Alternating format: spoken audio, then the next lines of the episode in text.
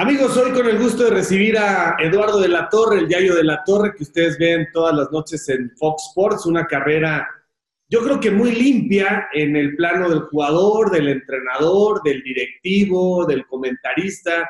No es fácil estar vigente, no es fácil aparecer públicamente, tomar decisiones y ahora seguramente en un plano mucho más maduro, pues es una referencia.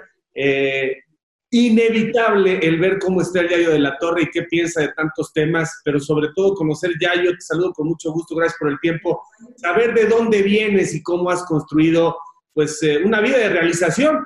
Y vamos a tocar la parte personal, la parte familiar, eh, los sentimientos, los conceptos de vida que te llevan hasta los casi 58 años a seguir pues siendo muy visible. ¿Cómo estás? ¿Cómo va la vida? Y gracias otra vez, repito, por el tiempo. Hola Javier, pues mira, primero que nada, eh, eh, yo te agradezco a ti, ¿no? El que me des oportunidad de, estar aquí en tu, en tu programa. Eh, entiendo que todo lo que dices, bueno, pues te lo agradezco, en las buenas y en las malas, pues así he estado, siempre dispuesto, y, y, para mí es un honor estar participando en tu, en tu programa. Entonces, eh, eh, pues mira, de entrada te, comento, me siento muy bien. Eh, yo creo que la parte también personal, física, de salud, con todo y los vaivenes de la vida, bueno, pues eso ayuda. Familiarmente muy satisfecho. Y profesionalmente, pues he aguantado, he aguantado éxitos, he aguantado fracasos y creo que todo eso me ha moldeado y me siento muy bien en este momento. A ver, esta última llamada de atención que te hace la vida, eh, ¿Qué aprendiste con el tema de salud? Porque venías muy bien, uno siempre da por hecho un poco en promedios, ¿no? No, pues sobre los 70 años el cuerpo empieza a apoyar más, a los 80 te empiezas a imaginar 80, 85, pues está bien llegar ahí, pero con las facultades mentales y físicas a tope. Te sonó la campana y qué cambió, qué pasó al día siguiente, qué cosas tuviste que cambiar o qué cosas al contrario vas a hacer más a partir de ese episodio de salud? Pues sobre todo, eh, eh, eh, lo que aprendí es que en ese momento igual al siguiente día después de mi problema que tuve, este, según doctores, según lo que me dijeron, pude haber tenido secuelas. Entonces mi vida hubiera cambiado. Y eso lo recuerdo día a día, no como una obsesión, ¿eh? tampoco, y, y, tampoco como algo que, que, me limiten a hacer cosas. Mira, yo, yo sigo haciendo, por ejemplo, ciclismo y, lo hago con mucho gusto y, con todos los riesgos que eso conlleva, de todas maneras lo sigo haciendo y de una manera más que de diversión. Pero ya eh, lo que cambió es que valoré otro tipo de situaciones eh, eh, más allá de lo, de, lo, de, lo, profesional, en el aspecto personal, familiar, de amigos, inclusive de, objetivos en la vida. Tengo 57 años y todavía me queda mucho camino por delante, eso espero. Y si no, lo que me quede quiero vivirlo de otra manera. No sigo teniendo este, eh, eh, objetivos en cuanto a mi profesión, en cuanto a mis cosas, en cuanto a mis anhelos, por supuesto. Pero si algo cambió es que dije, bueno, y igual el día de mañana, pues no va a suceder. Y aunque suene drástico, eso me ayuda a vivir más el presente. ¿Qué pasó? Cuéntanos, ¿cómo te sentiste? ¿Cuáles fueron los síntomas? ¿Cuánto tiempo duró? Por ahí te mandé un mensaje. Eh, sí, sí lo recuerdo. Muchas gracias. No, no, no, para nada. Simplemente me parece que que en ese momento hay, que, hay que estar, aunque sea de esa manera, y no estorbar, porque muchas veces pues, la familia obviamente es la que tiene que contener. ¿Cómo fue? Mira, lo voy a resumir.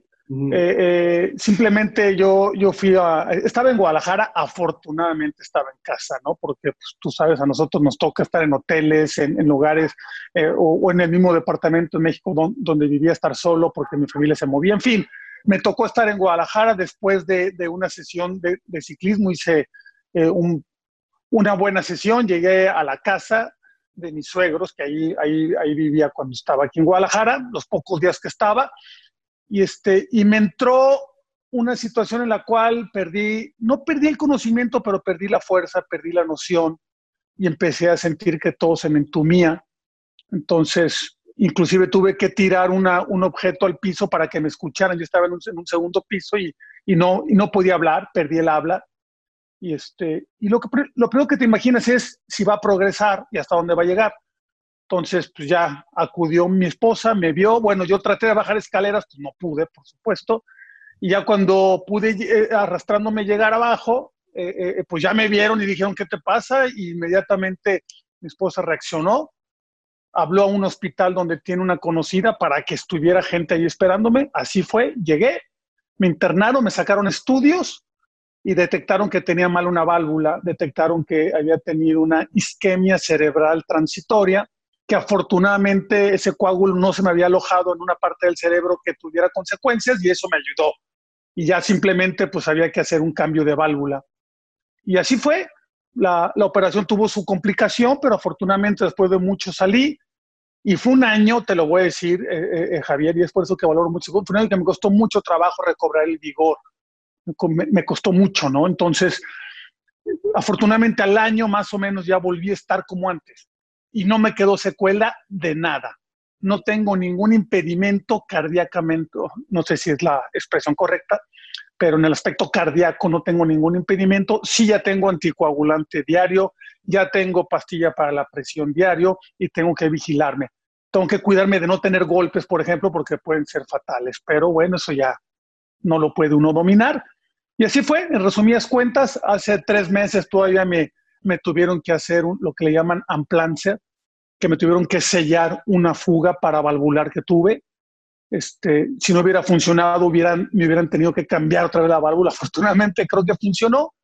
Y ya, o sea, estoy así como me ves, con, con, con mucho gusto de estar aquí contigo y de este, poder platicar esa experiencia por si a alguno le sirve o por si de algo sin, sin hacerla de, de, de, sacrificado, ni mucho menos, pues simplemente me lo preguntaste y te lo comento cómo fue. Ahora, cuando dices, y esto es importante porque mucha gente que te sigue a ti, que me sigue a mí, pues son contemporáneos. Cuando hablas de una sesión de ciclismo intensa, quiere decir, después los especialistas, el cardiólogo, quiere decir que llevaste a tu corazón a un nivel superior al promedio o era una sesión como las que siempre hacías? O sea, ¿no te extralimitaste en el esfuerzo? No, no, no, no. Parece ser, porque eso tampoco lo sabe el, el, cardiólogo, si, si, esto que tenía me sucedió hace un mes, hace un año o ya lo tenía hace 15 años y apenas ahora se me manifestó. Eso no, no lo pueden saber. Yo, yo tuve un golpe en bici de montaña bastante fuerte aquí en esa parte, en el, en el pecho, del lado del corazón, y no sé si eso provocó que, que la válvula, pero nadie lo puede saber y, y, simplemente eh, eh, llegó un momento en que, en que este, porque cuando tienes una, una válvula mal, voy a hacerlo rápido también, se te forman ramificaciones al lado de la, de la válvula y, y, bueno, se me desprendió una ramificación minúscula, pero que en, en cuestión de coágulo, pues se convierte en peligrosa cualquier cuestión, pero no tuvo nada que ver con el esfuerzo. Como ahorita mi problema no es que hagas, que esfuerzos fuertes, que sigo de medirme un poco, pero no es mi problema. Mi problema es este, que tengo un golpe y entonces por la cuestión del, del anticoagulante, pues se me haga un hematoma este, complicado, ¿no? Eh, perdón la ignorancia, pero si hubiera sido, porque dicen que este tipo de episodios, si hubiera sido 10 años más joven, eh, son de los que dices, de los que dicen que, que son letales? no sé tampoco yo, Javier. La verdad que ese, ese nunca lo pregunté. Eh, lo único que me dijeron es, mira, fuiste muy afortunado porque se te alojó en un, en una, en un lado del cerebro que no te afectó. Mm. O sea, pude haber quedado con alguna parte de, de, mi cuerpo inmóvil, pude haber quedado sin habla. Eh, fue lo que más me preocupaba a mí, ¿eh? O sea, cuando perdí el habla y cuando, y cuando ya no tenía fuerza, dije, ¿a qué horas va a parar o si va a parar? Porque ahí no sabes, o sea, o sea, son instantes que los vives con esa angustia y que te quedan grabados, ¿no? Pero te quedan grabados nomás ahí como un recuerdo, tampoco es para que te obsesiones. Pero sí fueron, este, eh, te quiero decir, fueron dos minutos muy complicados y en lo que fui en el auto al hospital, mi cabeza solamente decía, ¿a qué horas va a parar? Y, y bueno, pues afortunadamente no, no perdí el conocimiento por completo y hubo remedio. ¿En cuánto tiempo llegaron al hospital? Yo creo que yo, yo, traté de calmar a mi esposa, pero pues no podía ni hablar, entonces nomás le hacía manotazos porque iba muy a prisa, pero eh, era un sábado, eso ayudó, fueron 10, 15 minutos máximo, y, este, y, y, y la verdad que le, o sea, reaccionó así rápido, habló, ya viajé, o sea, me sentí también como esas películas, ¿no? Donde llegas y ya están cinco doctores, silla de ruedas y todo ahí esperándote y dice, bueno, pues, ¿qué tan mal estoy o qué? pues sí, este, así fue. Ahorita lo digo un poco ahí medio, medio bromeando, ¿no? Pero hay que tomar la vida así también. Eh, yo fue algo parecido, no sé si sepas, lo que le pasó a Emilio Fernando Alonso. Creo, creo que lo de él fue derrame, ¿no? Ok, sí, sí, sí. Eh, eh, que, que, tiene, son, son sus diferencias un derrame a un infarto cerebral. Yo lo que tuve fue una isquemia, eso entra dentro del infarto, pero el problema no era tanto el corazón en ese momento, sino el coágulo que se me fue al cerebro.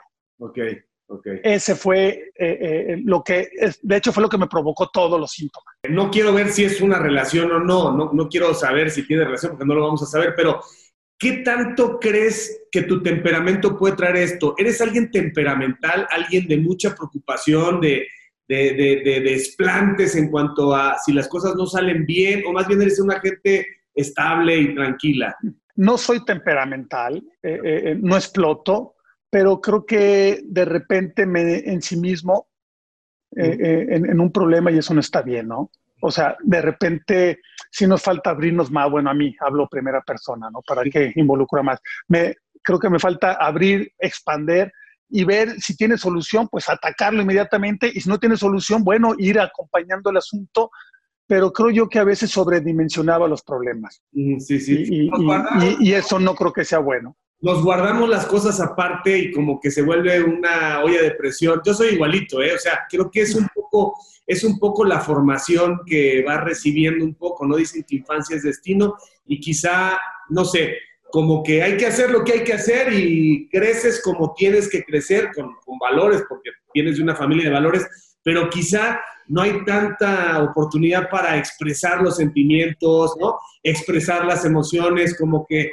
somos un poco contenidos muchos mexicanos, sobre todo hombres, ¿no?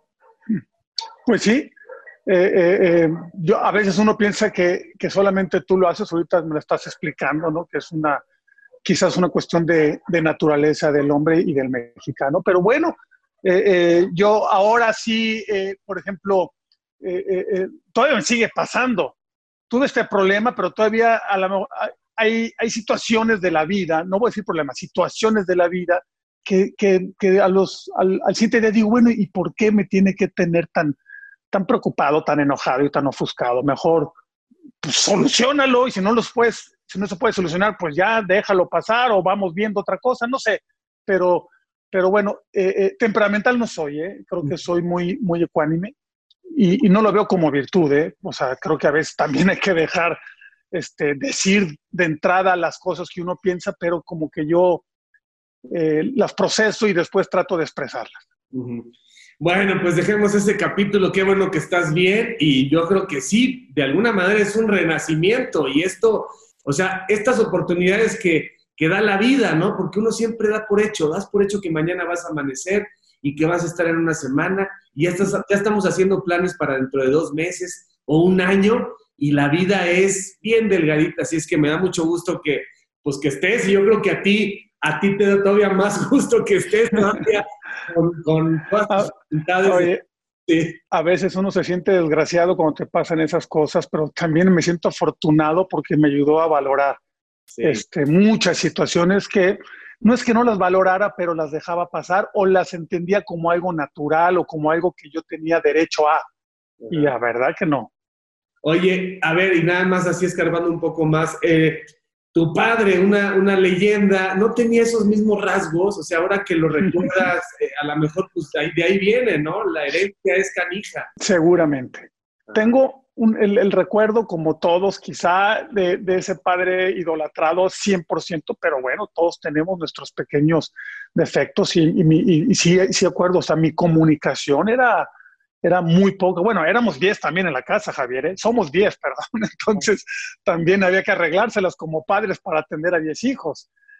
Pero particularmente sí, sí, sí recuerdo poco esa, esa comunicación porque mi padre predicaba con el ejemplo.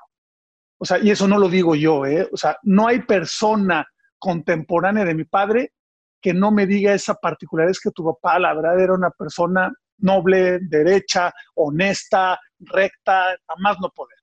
Entonces eso, pero todo eso es lo bueno, lo malo es que también a veces como que él era muy reservado, muy acá y, no, creo que me hubiera gustado que me guiara más cuando yo era joven y sobre todo cuando era futbolista y sobre todo sabiendo que él conocía de eso.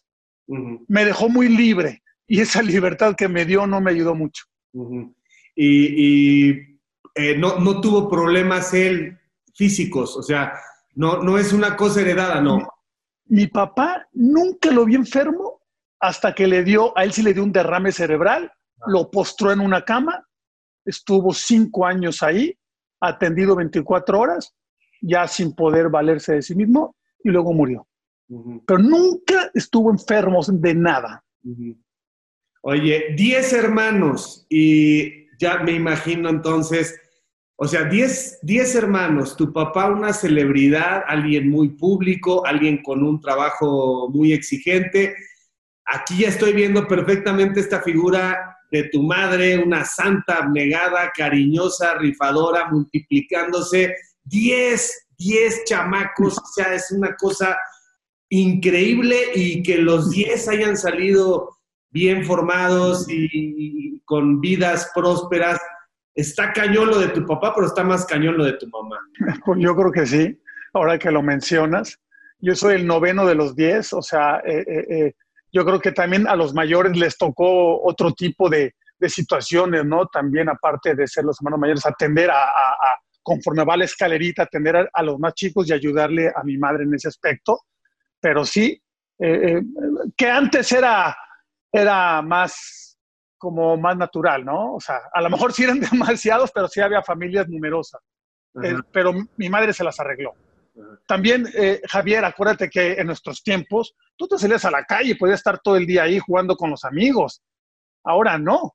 Ahora, aunque tengas dos hijos, tienen que estar en tu casa o en un club o en, o en el colegio, en algo, pero en la calle ya difícilmente ves un niño. Yo me creí en la calle. Son 10 y, recuerdas una infancia divertidísima con esos 10. O sea, no hay manera de no, de no divertirte y de no tener una vida eh, en donde tienes que aprender a compartir, en donde tienes que aprender a interactuar, donde tienes que aprender a respetar. O sea, 10 te dan también, oye, las fiestas de Navidad y las fiestas de cumpleaños divertidísimas, ¿no? No, pues eso era sensacional tengo muy buenos recuerdos de las vacaciones, las pocas, imagínate viajar 10 en una camioneta guayín, este, y todos no, eran otros tiempos. Eh, te digo, yo, yo, yo lo que tengo mucho recuerdo, aparte de esa parte familiar, es la calle. O sea, es que yo me la pasaba. Claro, escuela en la mañana, pero la tarde era, acababa de comer, me iba a la calle y rezaba a las 8 de la noche. no, era un, no era un buen estudiante, un estudiante regular. Yo, y este, o en vacaciones, pues era desde el temprano hasta la noche, ¿no? Jugando fútbol todo el día, ahí con, con, con, los, con los botecitos y con la banqueta y todo eso, ¿no? O sea, no había... Yo, yo estuve en club, estuve en fuerzas básicas desde los 10 años, pero igual jugué, yo, mi recuerdo es la calle, ahí mis amigos, este, y mi, y mi, tiempo libre ahí lo pasaba. Cuando empiezas a ver quién es tu papá, o sea, se da de manera muy natural, o sea, naces, empiezas a crecer, tu papá ya es, ya es una celebridad. Eh, ¿Cómo se maneja eso? Porque normalmente para los hijos, para los hombres, pues el papá es un ídolo. Pero si aparte este papá pues es una figura que en todos lados se reconoce, que tiene un alcance nacional, internacional, yo supongo que, que tú creías que tu papá era Superman, ¿no? Sí, pero mi padre nunca, nunca le gustó mostrarlo eso, ni le sacó ventaja, ¿eh? ¿eh? por supuesto que en la calle, y a mí me extrañaba de repente, no ibas a algún lugar y alguien que lo, que lo saludaba con mucha euforia y que, y que lo reconocía y decía, bueno, ¿por qué? Pues sí, está bien, es entrenador, pero hasta ahí. Acuérdate, acuérdate que en, ese tiempo también la, no es como ahorita el joven, ¿no? Que ya ve el fútbol como una carrera desde los 10 años, quizá, y que, y que es su ilusión y todo. Yo personalmente jugaba fútbol porque me gustaba, porque mi padre me metió en ese ambiente y porque ahí eh, eh, me realizaba, pero no lo veía como mi carrera, o sea, no lo veía como, como yo estudiaba secundaria, prepa y luego ingeniero civil y no lo veía el fútbol así. Entonces a mi papá cuando la gente se paraba y decía cosas enfrente mío de él y todo, decía, ah, mira, pues, creo que aquí le reconocen más a mi papá que en, que en la misma casa, ¿no? Nosotros nunca este, pues, oye, papá, qué bien esto, qué mal aquello, ¿no? O sea, fue, fue muy natural porque mi papá así era, no, no, no le gustaba como eh, sobresalir, así te lo voy a decir, ¿eh? está bien que lo reconozca la demás gente, pero yo no voy a demostrar. Oye, y los de los 10 hermanos, ¿cuántos jugaron fútbol o intentaron jugar fútbol? Bueno, a los cuatro, somos cuatro hombres, seis mujeres, a los cuatro nos gustó el fútbol. Eh, tengo otro hermano, eh, eh, bueno, Javier es el grande, luego Luis, Fernando y yo. Yo soy el más chico de los hombres. Luis llegó hasta debutar, llegó a debutar en Chivas, primera división. Pero, pues, como te digo, tenemos una educación en la cual, bueno, si no funcionaba el estudio y tu carrera. Entonces él en ese año de debut no le fue bien. y lo que, y mira, y ahí mismo cuando ya vio que no, que no seguía jugando o algo, él dijo, yo aquí lo dejo me dedico a mi carrera y, este, recién terminaba la, carrera de ingeniero civil y se fue a trabajar a ese ramo y dejó el fútbol. Creo jugó dos o tres partidos en primera división. Oye, ya los cuatro les veía en mayor o menor medida madera a tu papá y obviamente yo supongo que tu papá decía, claro, o sea, estudien, pero pues claro que jueguen. Imagínate para alguien que tenga cuatro varones y que de pronto, pues uno, como fue tu caso, le haya salido bueno y consistente, supongo que era, era como un regalo de la vida para tu papá, ¿no? El que alguno o todos jugaran. Pues sí, Javier, pero vuelvo a lo que te comentaba eh, eh, al inicio de nuestra conversación. Eh, me hubiera gustado que me dieran consejos, que me ubicaran, que me, que me moldeara, que me platicara experiencias vividas, que, que, me viera jugar y dijera, oye, hijo, esto, esto y aquello a mi papá no le gustaba, o sea, como que no quería interferir en, la vida de, sus hijos, ni para bien ni para mal, como que quería que decidiéramos todos nosotros. A mí mi papá no me vio, no me vio jugar fútbol hasta que debuté. O sea, tú ves que ahora los padres acompañan al hijo desde los 10 años, y no digo que esté mal, pero así me tocó a mí. Yo cuando debuté es cuando me vio, cuando me empezó a ver jugar fútbol claro, él tenía también su equipo, todo lo demás, y, era entrenador en, vigente en ese entonces, entonces también se complicaba. Pero me veía y nunca me dijo, oye, hijo, ¿por qué hiciste esto, aquello, todo? Oye, hijo, ¿por qué saliste a esta hora un día que no debías de haber salido porque eres futbolista profesional, tal, tal, tal? Me decía más mi madre. Pero eh, creo que la figura paterna hubiera sido un poco más, más convincente, ¿no? ahora, no, no lo estoy culpando, ¿eh? que, no parezca eso, simplemente estoy, estoy platicando una etapa en la cual, este, o sea, ahorita recordando digo, o yo, ¿por qué no me la acerqué? O sea, pues, total, ¿por qué no fui eh, suficientemente humilde como para papá, cómo ves esto? O para entender que la vida del futbolista era diferente. Desde chico empiezas a destacar, o sea, desde, desde los 8, 10, 12 años empiezas a darte cuenta que jugando además a toda hora y en todos lados, tenías un, nivel eh, superior al promedio y siempre de delantero.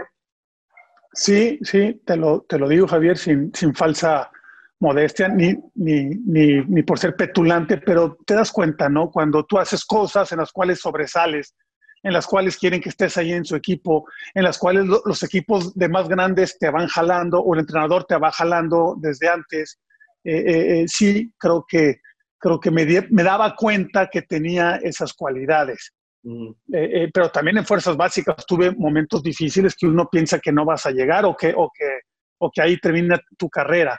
Pero siempre fui delantero eh, de chico, solamente ya debutando, ya habiendo debutado, tuve una, una, participación en primera división como central en mi segunda temporada, o sea, de, de centro delantero a central pero luego ya volví a ser delantero y ya, ahí me la pasé siempre.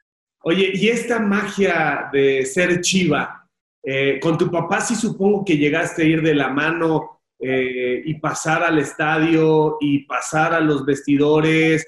O sea, este primer contacto de ver el Estadio Jalisco completamente lleno, las banderas rojiblancas y un público enfervorizado y una victoria de Chivas, este momento te marca, hasta como aficionados nos marca. A ti que después jugaste y fuiste campeón con Chivas y dirigiste a Chivas, seguramente volteas y tienes ese primer momento donde dices, ¿qué es esta energía? ¿Qué es, qué es este amor? ¿no? Te, lo, te lo voy a confesar, mi, mi padre siempre, o sea, separó mucho eh, la vida particular de, de, la vida profesional.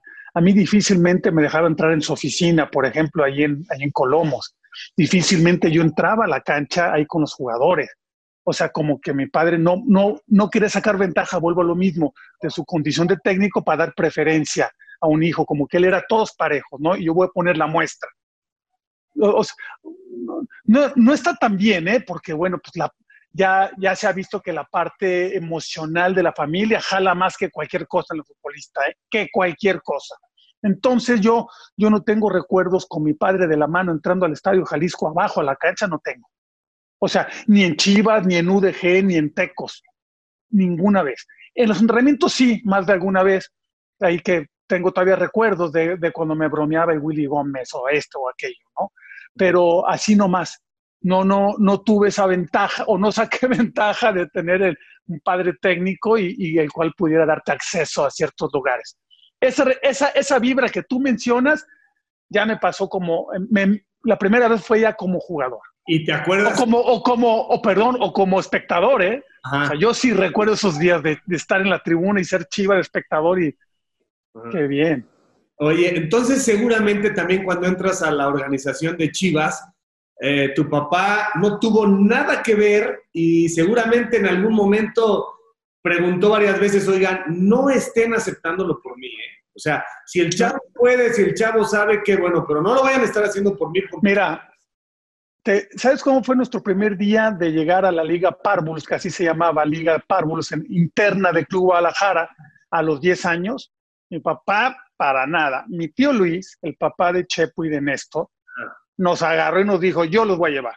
El entrenador de los equipos que se llamaba Migajas y Aguiluche se llamaba Diego Martínez, que fue también un, un, un jugador este, importante en Guadalajara y él era el encargado.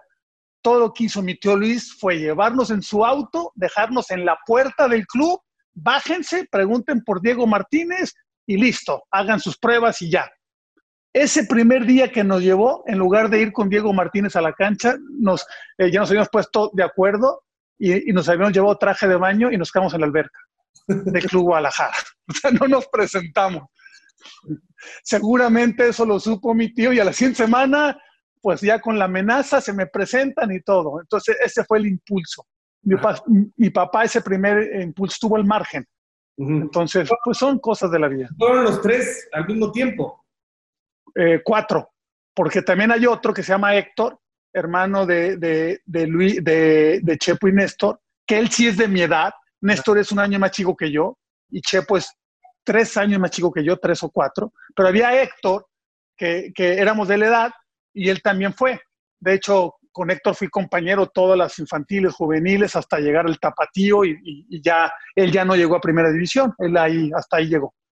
O sea que los cuatro empiezan el proceso y se quedan los tres, ya no se queda Héctor. Héctor hizo el proceso, pero ya no fue profesional de primera división. Ah. Okay. Llegó hasta el tapatío. Todo su proceso llegó hasta el tapatío. Uh -huh. Y Chepos iba, iba quizá un poquito abajo, ¿eh? ya eh, ahorita, porque eran tres años. Uh -huh. Entonces, a, a, la edad de los diez años contra siete, pues no es, es una diferencia abismal. Entonces, pero él llegó también por esa vía. Uh -huh. Y no eran los, los, este, en ese momento no eran los jugadores fifís, o sea, a ver, quiero utilizar muy bien las palabras porque luego es bien complicado el tema. Estamos hablando de niveles educativos de los de la torre superiores al resto de los jugadores que de pronto buscan una trayectoria en una organización como Chivas. Hay de todo, entiendo, pero ustedes estaban mejor preparados, tenían mejor educación. Pues sí, puede, puede ser así. Teníamos algunos compañeros este, eh, también que, que habían tenido esa oportunidad por, por, su cuna de tener esa buena educación y tenía unos compañeros que, que yo, yo los admiraba mucho porque la verdad eh, eh, eh, la vida no les había dado esta oportunidad y sin embargo se esforzaban, llegaban en camión desde una hora, desde este, colonias alejadas, este, llegaban con sus zapatos rotos y todo, pero ahí estaban, entrenaban, tú los veías con una vocación y una ambición mucho más importante que la nuestra.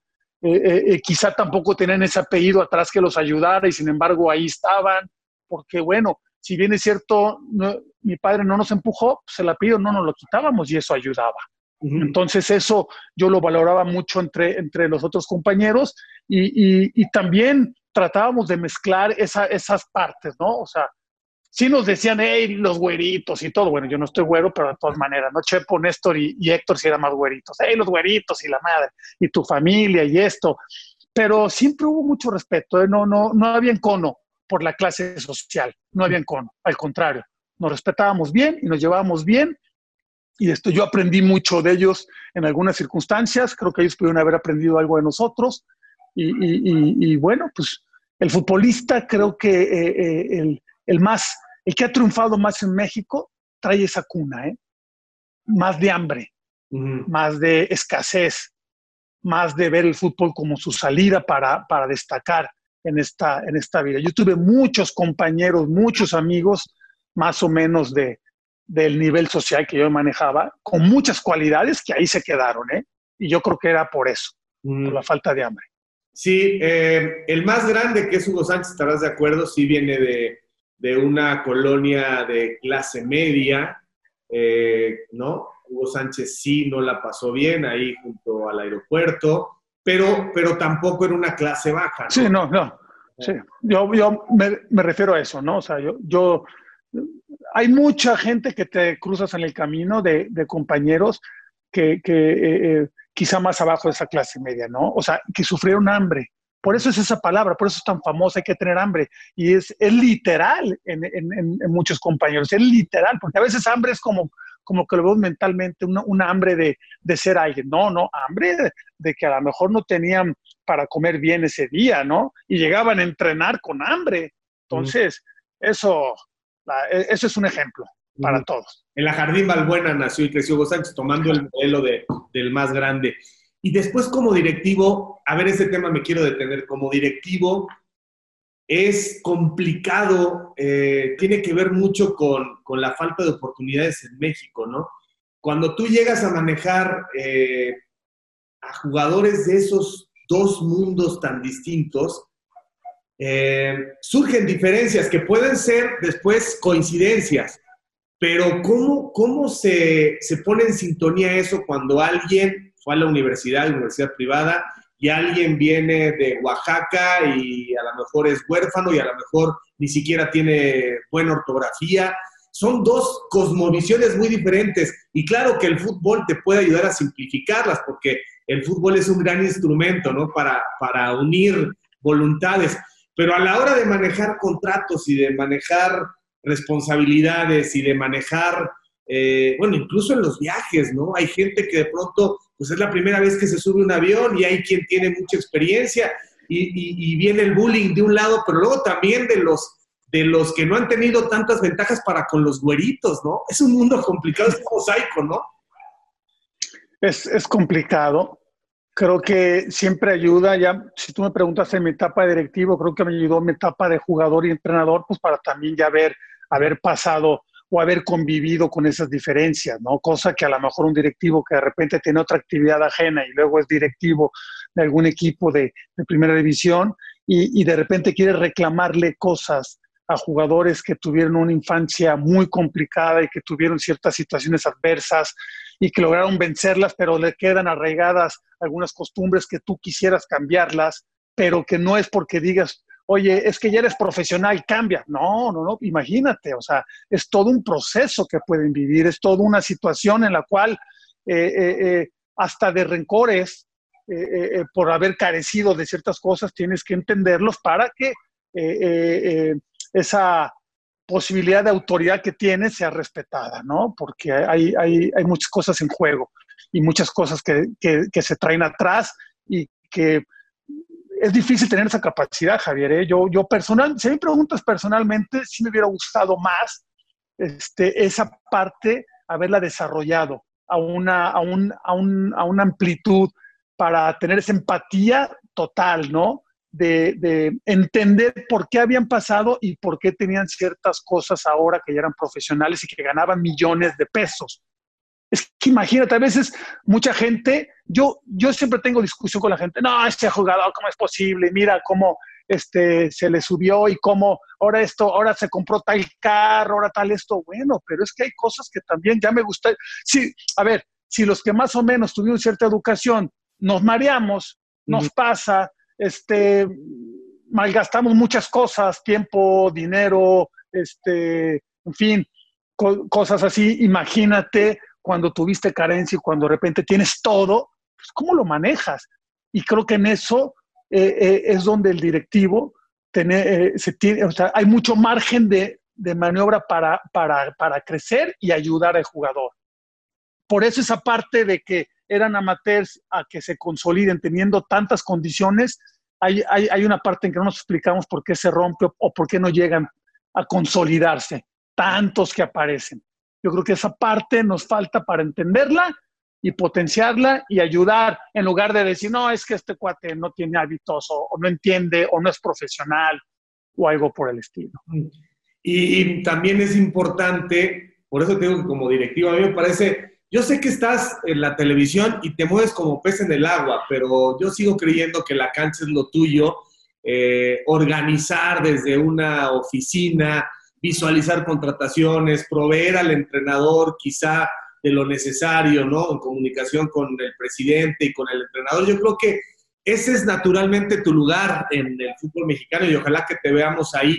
Porque esto que acabas de decir, por ejemplo, esto que acabas de explicar, no pocos son muy pocos los que lo entienden y los que, los que se dan cuenta de lo importante que es. Por ejemplo, para contratar, le dicen, vamos a traer un paraguayo. Bueno, casi, casi nadie pregunta, nada más ves los videos, ves el currículum, pero nadie se preocupa por decir, a ver, a lo mejor es hijo de padre alcohólico, eh, a lo mejor su familia es disfuncional.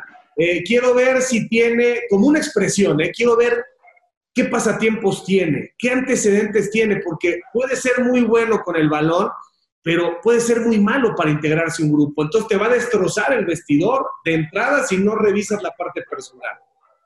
O ayudar, en todo caso, ver qué cosas tiene y ya poder diagnosticar para que cuando llegue digas, esto lo voy a poder solucionar. Claro, no, no, eh, todo lo que mencionas no, no es, eh, me imagino que me lo preguntas así, no es para descartarlo automáticamente, sino estar preparado para ayudar en esas cuestiones, que yo creo que ahí es donde vienen los logros importantes, ¿no? Yo creo que sí, que, que nos falta mucho, eh, mucha inversión de tiempo para hacer ese tipo de cuestiones, porque a veces la urgencia, la necesidad nos hace que seamos muy cortos en ese análisis, Javier, del que tú me hablas, y que de repente solamente veamos el, golazo que metió, que aparte luego eh, eh, ni siquiera muchas veces, te lo voy a decir, y, me pasó y le pasa a muchísimos, hasta en la parte deportiva, eminentemente de cancha, nos quedamos cortos. Ahora imagínate en la parte personal. O sea, sí, sí, porque pues al final de cuentas, creo que, y lo entendí eso también no estoy tan de acuerdo, pero ya lo he entendido un poco, ¿no? O sea, hay, eh, en, esa área del, directivo se te evalúa casi completamente en dos factores. Uno, eh, eh, campeonatos y dos, contrataciones. Casi no se toma en cuenta la labor que puedas hacer en infraestructura, en las fuerzas básicas y la parte del personal, ayudar a que crezca, en el escauteo a nivel juvenil infantil y que después lleguen jugadores, en fin, muchas cosas de esas, ¿no? A, ayudar en las relaciones eh, comerciales o en las relaciones de comunicación, en fin, hay otras cosas. Solamente son dos las que toman en cuenta para evaluar, o no sé si, si tú lo ves de otra manera. O sea, al final eso, bueno, eh, eh, un poco también ahora ya se da que también con la parte como juega el equipo, ¿no? Pero eso ya es otra discusión. Yo creo que esas dos partes, sí, sí, sí, sí en esas a veces nos quedamos cortos, imagínate en la que tú mencionas personal. hay, un, hay un campo muy grande para crecer. Bueno, vamos a regresar ese día del debut. Cuéntanos quién te debuta, cuánto tiempo antes te enteraste y qué sensaciones tuviste, porque pues, es el gran paso, ¿no? Por más que has estado en una estructura mucho tiempo, por más que tienes la preparación, la capacitación, pues el día que te echan los reflectores, el día que tu responsabilidad ya es influyente. El día que sales a la cancha y están ya las crónicas de los diarios, está la televisión, está la radio, pues ahí sí es el día, ¿no? Es el día de, el día de trascender. Mira, eh, me parece que fue contra, aunque parezca increíble, no, no, eh, que fue contra Puebla en el Estadio Jalisco. Ese campeonato era el entrenador Alberto Guerra. Yo había subido de Tapatío a Chivas eh, eh, porque más, más bien la directiva, me había ido bien en tapetío y la directiva le dijo a Beto, oye, aquí tienes a este muchacho, ya queremos que lo subas. Y Beto dice, oye, pero ya tengo tres centros delanteros, tengo a Pajarito, tengo a Víctor Rangel y tengo a Carlos Bracamontes. Pues que sea el cuarto, total. Que... Y entonces Beto me dice, oye, mira, la verdad hay tres adelante de ti, pero bueno, te ha ido bien y la directiva quiere que, que estés aquí, pero te lo digo así tal cual, eres el cuarto. Pues entonces ves muy lejano, dices, pero yo, yo lo que quería era estar en Chivas, o sea, yo decir, soy de Chivas, firmar un contrato de Chivas y entrenar con los jugadores de primera división, etcétera, etcétera, ¿no? Dije, yo adelante. Y así fue.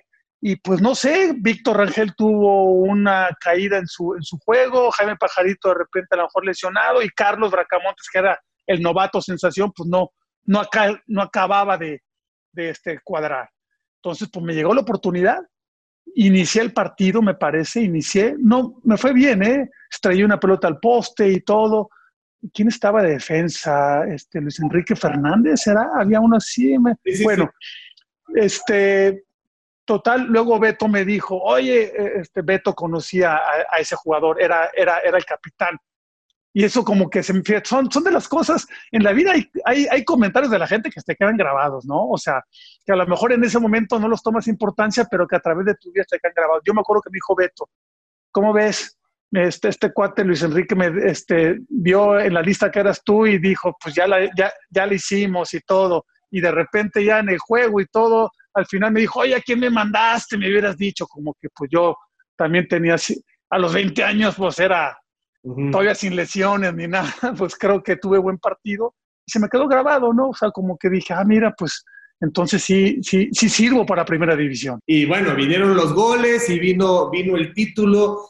¿Qué tanto, ya yo, además tenías un físico, digamos que otra vez rompiendo el promedio, ¿no? O sea, eras un, eras un centro delantero más europeo que lo que en términos de la costumbre eh, teníamos con los mexicanos, ¿no? O sea, en realidad como que rompiste un poquito ese estereotipo, ¿no? Aquí eras un tipo de área, un tipo fuerte, un tipo alto, y estábamos acostumbrados a nueves incluso más, más hábiles quizá, con mayor dribbling, pero no, no tipo europeo, ¿no? Pues creo que sí, eh, eh, así fue.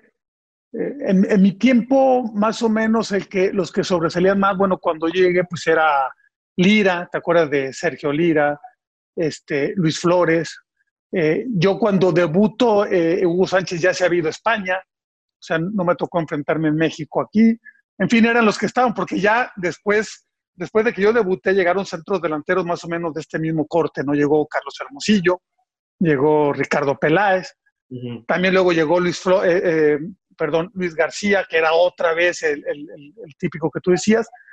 Pero, pero sí, digo, yo tengo otras características y me tuve que adaptar a esas. Yo era, era de otro A mí me, me gustaba salir del área, pero a, pesar de mi estatura y todo, pero yo no era rápido, no servía para el contragolpe y no servía, no servía para, la, para la pelota profunda. Por eso desarrollé la cualidad de cubrir la pelota. Yo, eh, eh, eh, bueno, el flaco Tena, ¿sabes lo que me decía a mí? Me decía, tú eres el único jugador más peligroso de espaldas que de frente, me decía. y yo siempre ya era, sí, flaco, hombre. Este, pero así era, yo jugaba de espaldas. Eh, eh, que, que, cuando debuté no era defecto, después como que ya se vio viendo como defecto, ¿no? Ya cuando se hablaba mucho de perfiles y todo eso, era, era como un defecto. Oye, y el primer sueldo, los primeros sueldos, el primer gran contrato que firmas con Chivas, eh, un chavo de 20 años, ya eras mayor de edad, pero igual supongo que en tu casa te dijeron, pues eso es tuyo, brother, y a ver qué haces, ¿no? Pues sí, otra vez vuelvo a lo mismo. Me hubiera gustado que me guiaran más en esa parte, ¿no? Me hubiera gustado colaborar un poco más en mi casa, por ejemplo. Creo que esa satisfacción ya nunca me lo hubieran quitado. Sí hice cosas, pero creo que pues tenía... Eh, en mi casa nunca nos sobró nada, pero tampoco nunca nos faltó. Y a mí sí me sobró mucho cuando debuté. Yo cuando, no cuando debuté, sino al, al, segundo año, mi segunda temporada fue cuando me fue muy bien y hice ya el contrato. Cuando debuté, no, pues debuté y me daban pues, lo mínimo que le daban a los jugadores. Pero termina mi segundo campeonato, me va muy bien y ahí hago un contrato por dos años donde ya me alcanzaba para comprarme un departamento, para comprarme una, un auto, para tener dinero de sobra no, quizá no tanto como ahora, pero sí, de, pero sí nos sobraba. Y sí, pues mis padres nunca, nunca, nunca, oye, este, pues, dale, este, date una, deja darte una pellizcadita o algo, ¿no? Este, desafortunadamente sí fue, pero bueno, eh, también después entendí un poco y sí, sí, sí pude eh, eh, ayudar en algunas cosas que también me dejaron satisfacciones. Y ese, ese dinero, sí te compraste un departamento y un coche y así. Sí. sí. Ajá. bueno, ahí sí me, me, aconsejaba, ¿no? Pues inviértelo en algo, ¿sí? Sí, yo, hasta eso que nunca, creo yo que nunca malgasté el dinero, pero sí pude haber sido más organizado lo guardaste hasta la fecha, eres una persona que tiene justo esa formación académica, esa formación que te permite establecer un poco eh, ciertos niveles de conciencia superiores a los que no tienen esa educación, de decir, nada es para siempre, dónde invertir, dónde el dinero puede producir más y también darte algunos lujitos sin volverte loco. O sea, no, no me imagino comprándote un Ferrari este, en ese momento. No, no, no. Bueno, ni siquiera había, ¿no? No, yo creo que en esa parte material, este, digo, no había aquí en México, ¿no? Ah, eh, como, como ahora puedes conseguir cualquier auto, pero eh, yo creo que esa parte sí la manejé bien, pero creo que la parte disciplinaria o, o, la parte de, de, invertir tiempo a tu entrenamiento, a tu profesión que te daba todo eso que ya estamos mencionando, eh, a través de los años, a través del tiempo, a través de muchas cosas, me he dado cuenta que, uno se queda muy corto. O sea, eh, en ese tiempo eh, creo que mi carrera hubiera sido, me atrevo a decirlo, no sé si fue exitosa, pero hubiera sido lo triplemente exitosa que fue de haber tenido cierto grado de responsabilidad más, más alta. Pero tampoco, tampoco ya yo te puedes eh, flagelar con eso, ¿no? ¿Por qué? Porque a los 20, 22, 24 años, exitoso, con reflectores, con dinero, con aplausos, con chavas, con noche, este, en mayor o menor medida, pues la verdad es que es muy difícil. O sea, el 99% de los seres humanos, pues hombre, claro que aflojas un poco porque dices, lo puedo seguir haciendo tan bien y al mismo tiempo tener toda esta clase de distractores a los 20, 22, 24 años, te quieres comer la vida y el, fuego a puños, ¿no? Sí, y quizás ahí, está el peligro, Javier. O sea, yo, yo no me refiero, mira, no, no creo que haya sido muy eh, eh, irresponsable completamente de la noche. No, no, no, no me refiero tanto a eso, me refiero más bien a lo que uno pudo haber desarrollado eh, eh, físicamente, técnicamente, tácticamente, si le dedicas más tiempo y si eres mucho... Yo tenía compañeros que eran más así, o sea, yo después, a través del tiempo me doy cuenta. O sea, yo me refiero más, más a esa parte, ¿no? A la parte cancha. Yo creo que pude haber desarrollado, eh, porque tenía el potencial para haberlo hecho. Y creo que también quizá algunas cosas ya de la vida privada también no me ayudaron mucho para que físicamente soportara más. y yo, yo me lesioné mucho creo, creo que eso es, eso eh, es consecuencia también de algo que no hice bien. No, no, no me flagelo, tampoco estoy eh, eh, inconforme, simplemente así lo veo y, eso sí es aplicable hoy día también, mm. es aplicable y creo que en esa parte también, tanto directivo como entrenador, tenemos un área muy grande para, para, para influir y para mejorar en el jugador. Más allá de que está más preparado, sí, más consciente, sí, más profesional, sí, pero todavía sigue faltando mucho, Javier, créemelo, sigue faltando mucho. Todo jugador que va a Europa te lo dice. Es que si hubiera sabido si lo que me hacen aquí, si lo que yo tengo, si como, me alimento acá y como entreno, ¿y por qué tenemos que ir a Europa para, para darnos cuenta? Yo creo que eso es culpa de los que estamos eh, eh, eh, al frente de instituciones somos los que tendríamos que tener ese conocimiento para dárselas aquí, sin que ya que fueran a Europa y dijeran, pues yo ya vengo con esa costumbre, y mira, y aquí está, ¿no? Especialización, dirías.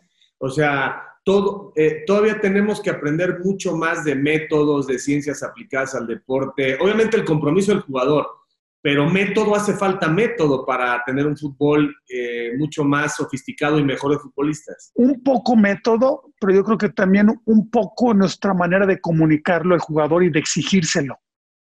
De repente todavía, bueno, es que así estamos rindiendo o así, o, sea, somos más consecuentes, ¿no? Aquí mimamos más al jugador y desde la prensa, creo yo.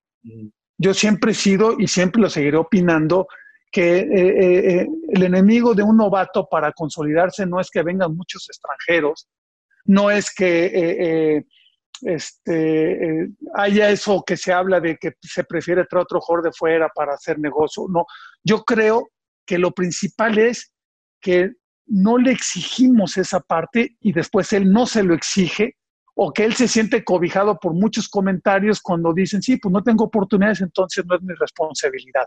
Y yo creo que ahí hay también un margen para, para maniobrar y, que el jugador se consolide y, que el eh, este, sea más, más eficiente a temprana edad. Ah, qué interesante, ¿eh? está muy, muy atractivo eso, sobre todo porque has pasado por todas las áreas, es decir, pasaste por fuerzas básicas como jugador, pasaste en primera división como jugador, eh, pasaste en primera división como entrenador, pasaste en primera división como directivo y has estado en, los medios de comunicación para entender también cómo opera, cómo opera la prensa, ¿no? Que bien dices, somos eh, como muy de, de, los fuegos artificiales, ¿no? Y entonces, por ejemplo, tenemos elogios desmedidos para la Chofis y a lo mejor echamos a perder a la Chofis, ¿no? Él se echó a perder, si es que vale todavía el término, porque creo que tiene edad como para reaccionar. No, está bien, a ver, tampoco quiero decir, al final, al final, pues el, el, individuo eh, o el jugador en este caso, pues es el máximo responsable. Y es cuando decimos, bueno, pues yo, yo si hizo un partido extraordinario, pues por eso tengo derecho a, a, manifestarlo y todo. O sea, hablo yo prensa, ¿no? O, o, comentarista o analista.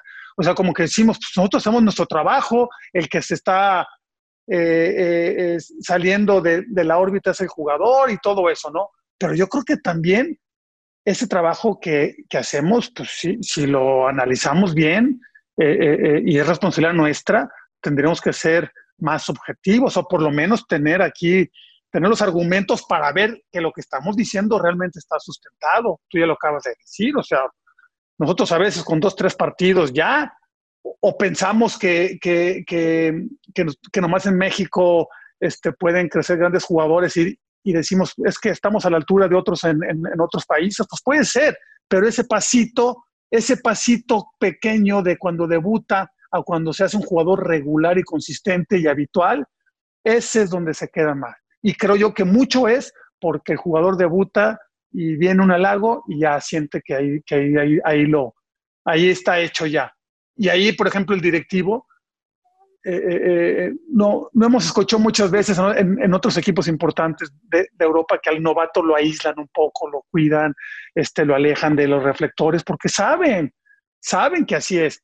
Y aquí hay miedo de hacerlo porque luego es criticado por la prensa y cómo, qué, quieren esconder, qué esto, qué otro. Aquí a veces como directivo, como entrenador o como presidente no nos animamos a hacer ese tipo de cosas y sostenerla también con argumentos.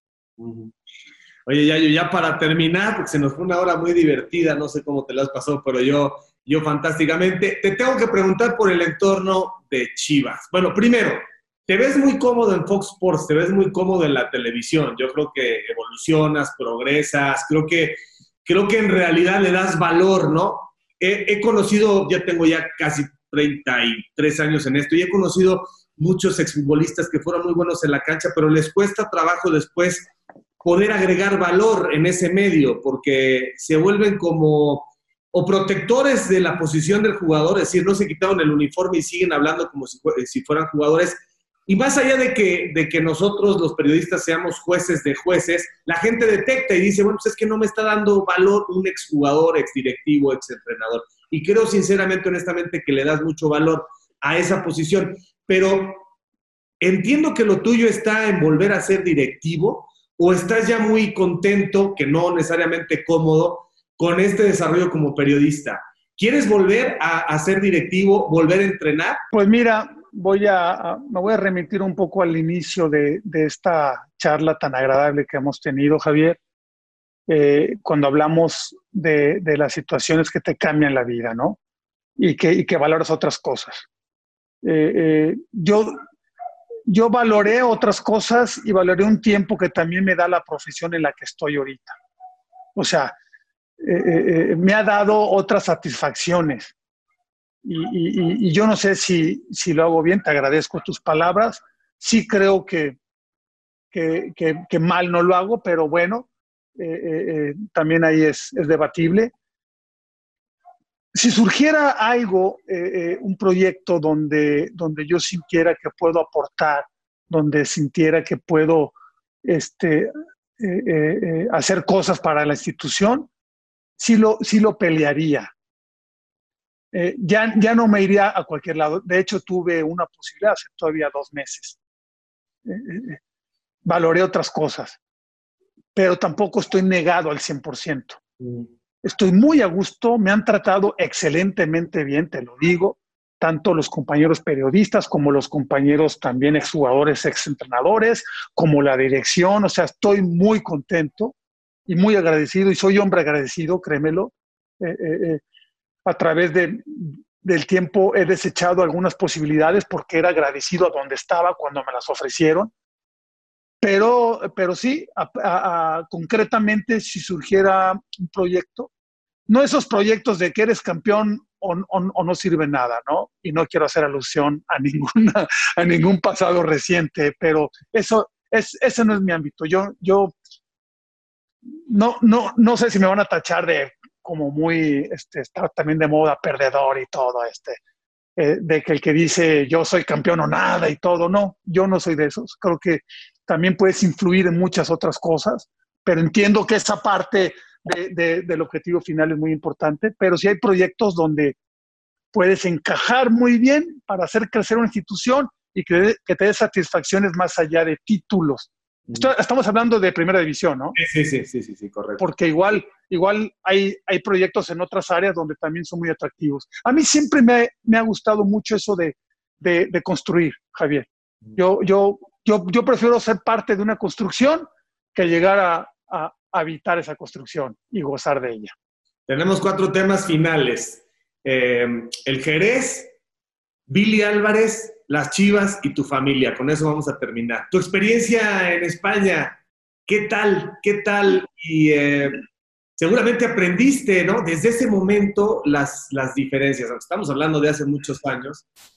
Cuando te dijeron vas a España, dijiste me quito el mal del jamaicón, dejo de extrañar la tortilla y voy para allá. Ese es uno de, de, las decisiones que, que hoy día me arrepiento de haberlas tomado, de no haberme quedado allá eh, eh, yo, yo regresé en algunas cuestiones que, es que antes no, no había promo, o sea, tú ibas, yo fui porque el amigo de un amigo me recomendó con el técnico, Irulegui se, se llamaba, y así me contactaron y bueno, seguramente vieron algunos videos, lo que tú quieras, y ya me hicieron la invitación y fui. Yo fui sin tener contrato firmado, etcétera, etcétera. Allá se hizo todo, en fin, muy, muy lírico y no me cumplieron ciertas cosas y para mí ese fue suficiente motivo. Es que yo decía, bueno, yo vengo de Chivas, primera división, campeón, vengo un equipo de segunda, a un lugar, em, aparte un equipo chico y no me dan mi lugar, ¿cómo es posible? Todo eso. Y dije, yo me regreso si no me, si no me cumplen con esto. Y creo que ahí, ahí cometí un error. Yo creo que al final me iban a cumplir con todo y pude haberme quedado allá y haber crecido pero, pero esa fue mi experiencia y esa fue mi lección de vida. No la está pasando bien Billy Álvarez ni la va a pasar bien en un buen rato. Eh, son decisiones de cada individuo, eh, difícil juzgar y además no estamos en el sistema judicial mexicano ni mucho menos. Eh, pero Billy fue alguien que creyó en ti, ¿no? Y que insistió y que detectó tu capacidad.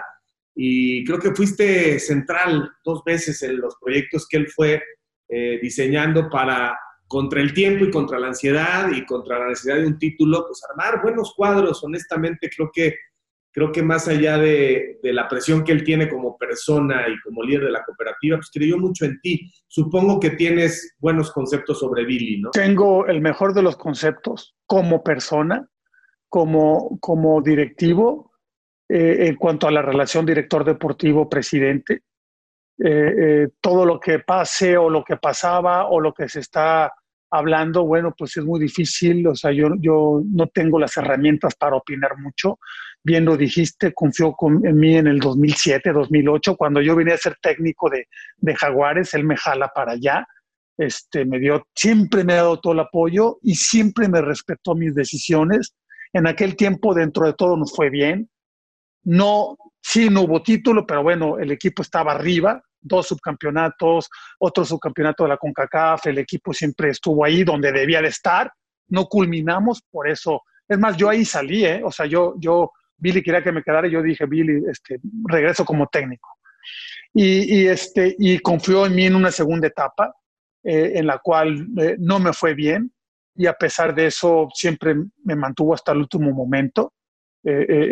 Hay cosas que al final me gustaron, otras que no, pero debo de, reconocer que a mí me, me respetó bien. Entonces, mi opinión de él y mi esperanza es que, es que todo, todo se aclare al final y que este, él pueda demostrar eh, que es inocente a todo y que, bueno, eh, eh, va a salir adelante en esta situación. Y yo por lo pronto, la verdad que tengo el mejor de los recuerdos de, de, Billy Albert.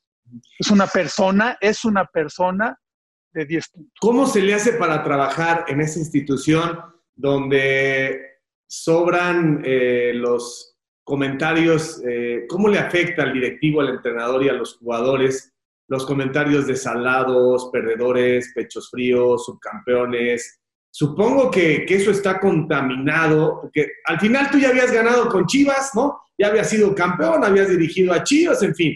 Y llegas ahí y dices, ah, está interesante el reto, pero, pero no sale Cruz Azul de esas. Pues mira, cada quien la, la, manejará dependiendo de cómo lo asimile, dependiendo de su carácter y dependiendo de, de los compromisos que tenga con la institución yo creo firmemente que a todos afecta, de una u otra manera.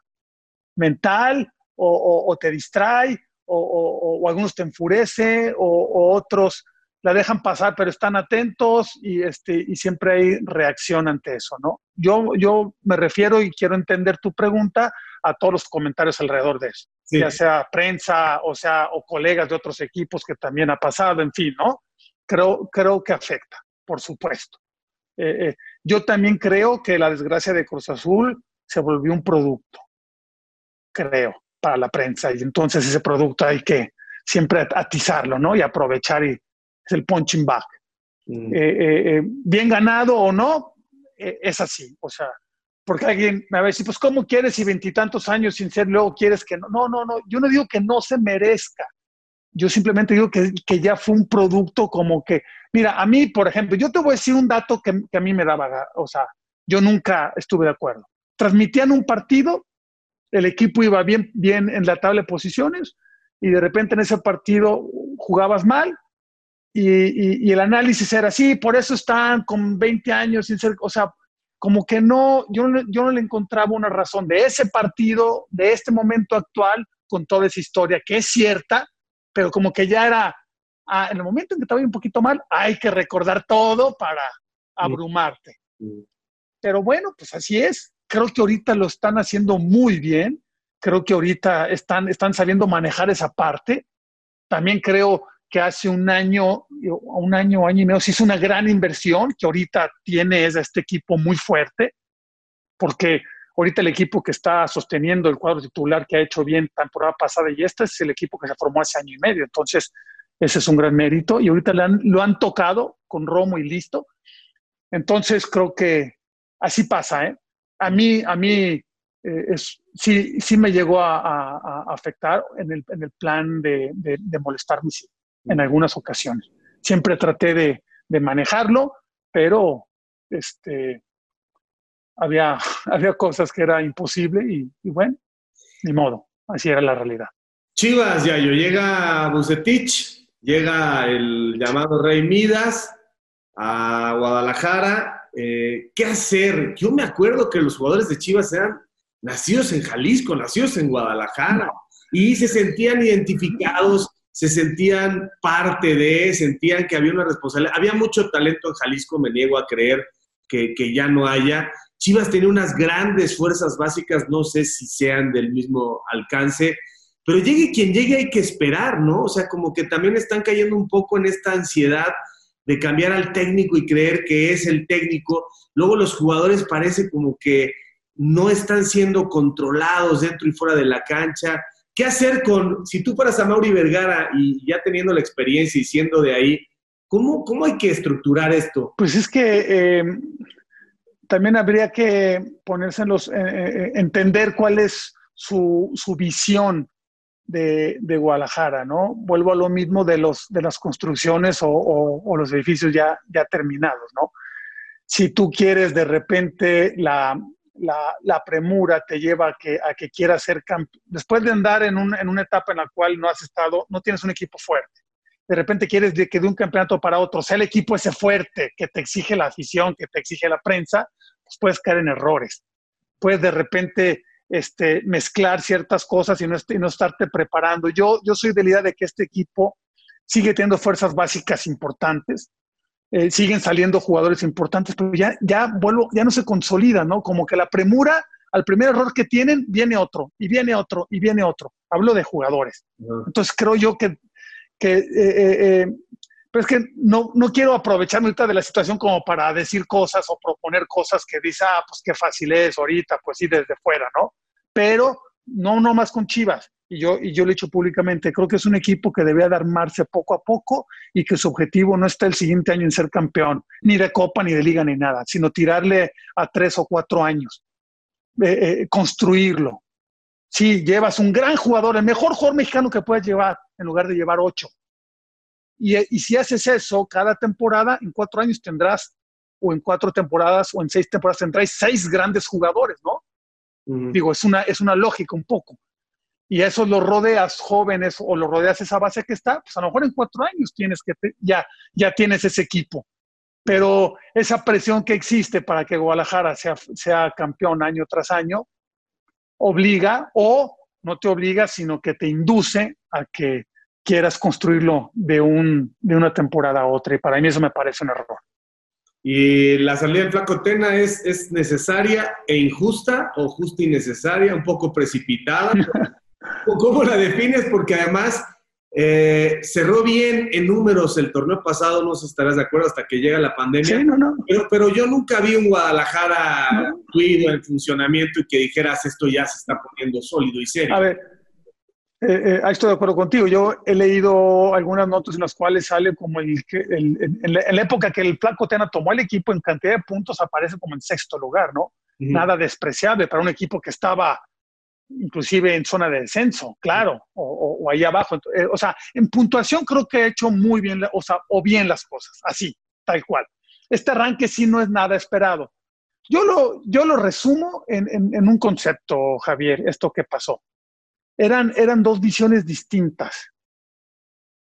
El flaco tenía la visión de la continuidad con un plantel base que cuando llegó él le demostró que podía con el paquete siempre y cuando fuera reforzado, pero con ciertas piezas para apuntalarlo.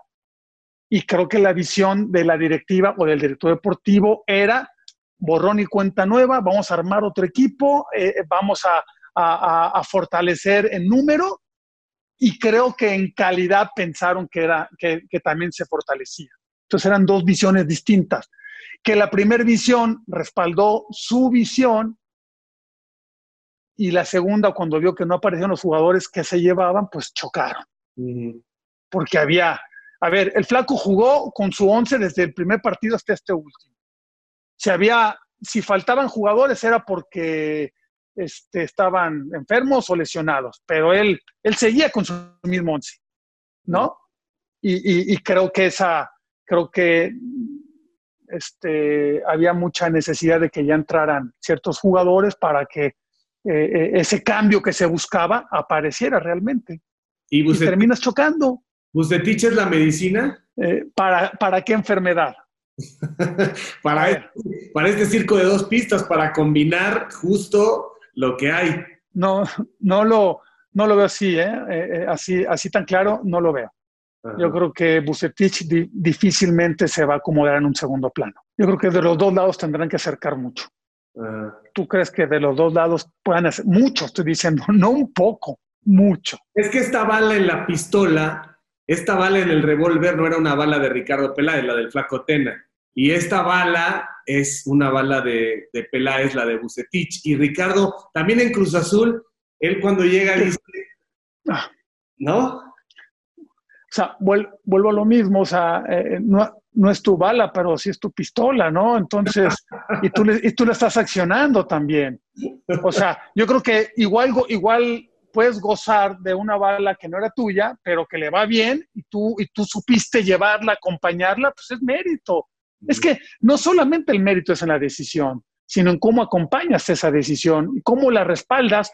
A ver, respaldar a un técnico en las buenas, eso lo hace, lo hacemos cualquiera, cualquiera. El respaldo se da cuando realmente un proyecto está ahí tambaleándose. Entonces, ya sea tu decisión o no tu decisión, puedes hacer muchas cosas para crecer. Pero eh, vamos a ver si, si, en mi opinión, si hay ese acercamiento eh, eh, contra la naturaleza de ambos. No sé si me explico. Estás hablando del choque de trenes entre o y Peláez. No, no, o sea, yo, yo estoy hablando en que, en que yo creo que para acercarse y, unificar ese, esa, esa, visión, tendrán que renunciar a ciertas cosas de naturaleza propia. No digo malas, pero sí naturaleza propia. Bucetich es un técnico muy firme en sus cosas, muy, muy que en lo deportivo él maneja tal, tal, tal, ¿no? Y Ricardo es muy firme en, que le gusta pues ser partícipe muy activo de todas las situaciones. Entonces, vamos a ver. Yo creo, eh, y esto es un, es un diálogo, es una conversación muy divertida, yo especulando contigo, creo que Ricardo tendrá que bajar la cabeza. Eso, eso significa no, no, no sumisión ni, ni, No, no, no, no, no, Pero yo creo que Ricardo es muy vivo y, tiene que rendir pleitesía a los blasones de quien, de quien hoy está convertido en el técnico, pues quizá más, más exitoso, pero eh, tomando en cuenta éxito no solamente como cantidad de títulos, sino vigencia, ¿no? O sea, como que Víctor se mantiene, eh, se mantiene, tiene buena prensa, pero la ha ganado, y aparte pues, parece que, que, ya no quiere entrenar y vuelve a aparecer, ¿no? Ahora parece que está esperando a la selección de Ecuador o estaba esperando, pues no quiero decir que le estaba teniendo la camita a Mohamed, no, pero seguramente él quiere regresar a Monterrey en algún momento porque su casa está allá, porque lo hizo muy bien y porque te paga muy bien rayados, ¿no? Entonces, yo sí creo que Peláez tendrá que, que decir, este, pásele, jefe. Pues mira que, que sería un, acto de grandeza, no, no, no de sumisión de parte creo yo. Este, sería un acto de, de grandeza, porque también este, eh, renunciar un poco a tu naturaleza, a, tu, a tu visión, porque esa visión también le ha dado éxito, ¿no? En, en algunos casos. O sea, eh, hay, que, hay, que ser, hay que ponerlo en el plano justo. Pero hay momentos en los cuales el decir pase usted es un acto de elegancia. Y yo creo que el Bucetich también va a ser muy, muy brillante, ¿no? En el sentido de darle, darle ciertas consideraciones a Ricardo. Pero yo me imagino que las conversaciones por teléfono, oye, a Mauri, ahí está, estamos en la comunicación los tres en el speaker, ¿no? En el altavoz. Oye, este, a Mauri, Ricardo, voy a decidir esto y esto y esto y esto y esto, ¿sí o no? Sí, Víctor. Bueno, el que avisa no traiciona. Yo supongo que Víctor sabe perfectamente que si no maneja eso no hubiera ido con todo y que es Chivas, ella. ¿eh? Chivas, nadie le dice que sí. no. Tampoco Bucetich. Sí, sí, Javier, eso lo manejas antes del primer partido, ¿eh? lo que tú quieras y, y, por teléfono. Ya después del primer partido y la primera derrota y en la junta, ahí aparecen los demonios de cada quien. Ya veremos. Buena suerte para Chivas. Último tema que siempre lo dejo al final en estas, en estas charlas. Háblame de quien, de quien eh, pues ha sido fundamental, no solamente así espiritualmente o, digamos en un concepto así muy alejado, técnicamente de la mujer que te salvó la vida, que se llama tu esposa, ¿cómo ha influido, cómo influido este matrimonio? ¿Cuántos hijos tienes? ¿Qué edad tienen? Eh, tengo cuatro hijos, eh, tres hombres y una niña. Los hombres se llaman Eduardo, Daniel y Gerardo. Tienen 27, 26 y 24 años. Mi hija tiene 18. Eh, mi esposa se llama María Ligeia del Socorro Casar.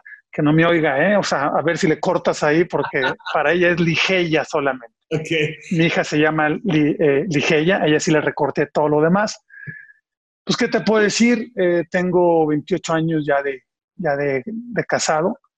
Eh, al, igual, al igual que la vida, he tenido altas, bajas, medianas, pero siempre creo yo que con, que con ánimo, con esfuerzo y con, y con el agradecimiento de, de tener a, a, una mujer que, que, me comprende, que me entiende, que me apoya, que me exige, eh, que, que, a veces enoja conmigo, que a veces este, tiene sus momentos malos también, como yo los tengo, pero que siempre nos hemos eh, respetado, este, siempre, te lo puedo decir, ese es mi máximo orgullo, en todos los ámbitos, o sea, un respeto en todos los ámbitos, sin excluir ninguno, creo que con una igualdad en cuanto a los derechos, los deberes y, en cuanto a lo que yo eso siempre lo, lo platico, trato de, de, inculcarlo en mi casa, es una igualdad. Y no es igualdad solamente de que ahora creo yo que últimamente ha sido un poco de términos y de cositas y que si dijo, no, no, una igualdad en la realidad, en los derechos de cada quien y creo que ha sido, ha sido nuestra clave. ¿eh? Si, si yo quiero hacer algo y, este, y está incluida ella, bienvenido. Si ella quiere hacer algo, estoy incluido yo, bienvenido. Si ella quiere hacer algo por su lado, bienvenido y yo, bienvenido. Pero siempre con ese respeto de un matrimonio. Entonces, así veo yo mi situación interna, Javier, y, y, eso pues también se lo agradezco a Dios, se lo agradezco a la vida y, este, y a, todo el mundo que ha, que ha participado de alguna manera en mi formación. ¿De los, de los hombres, eh, de los, los, mayores, están casados? No. No, ninguno. O sea, todavía no, todavía no te ves abuelo pues no, pero pues, no sé si, si alguien me salga con una noticia y de repente que, que, que, se le brinque la cuerda, pero no. Eh, hasta ahorita eh, no tengo todavía nietos, ahí la llevo. Yayo, muchísimas gracias por tu tiempo, la, la plática. Eh, eh, te, aprecio mucho el que hayas tenido este, esta hora y media para, para mí. Mi respeto, mi cariño y en el camino andamos. Sí, no, nomás una última cosa, Javier, si se puede. Sí, claro. Quiero eh, por aquí, por, por, tu programa, mandarle un saludo y, y, y, bueno, y expresarlo aquí públicamente, ¿no? Lo, a Benjamín Galindo, que estoy en contacto con él, que tengo comunicación, que a veces lo veo. Este, entonces, eh, eh seguramente podrá ver esto y, mandarle un saludo. La verdad que Benja eh, eh, eh, es uno de mis mejores amigos dentro del fútbol y, lo que pasó también estuvo muy fuerte. está luchando y está, está entero y está progresando y yo quiero felicitarlo aquí aprovechando este medio y mandarle un, un gran saludo y decirle a toda la gente que, que bueno, ese, ese Benja pronto estará de vuelta. Dios quiera, claro que sí, Yayo. Muchísimas gracias, ¿eh? te mando un fuerte abrazo. Un saludo. Muchas Fuerte abrazo para ti. Así que camaradas, por favor, no dejen de seguirme a través de todas mis redes, de suscribirse a mi canal, dale a la campanita, dale like. No te olvides de dejarme tus comentarios, yo mismo estaré respondiendo. Cambio y fuera, camaradas.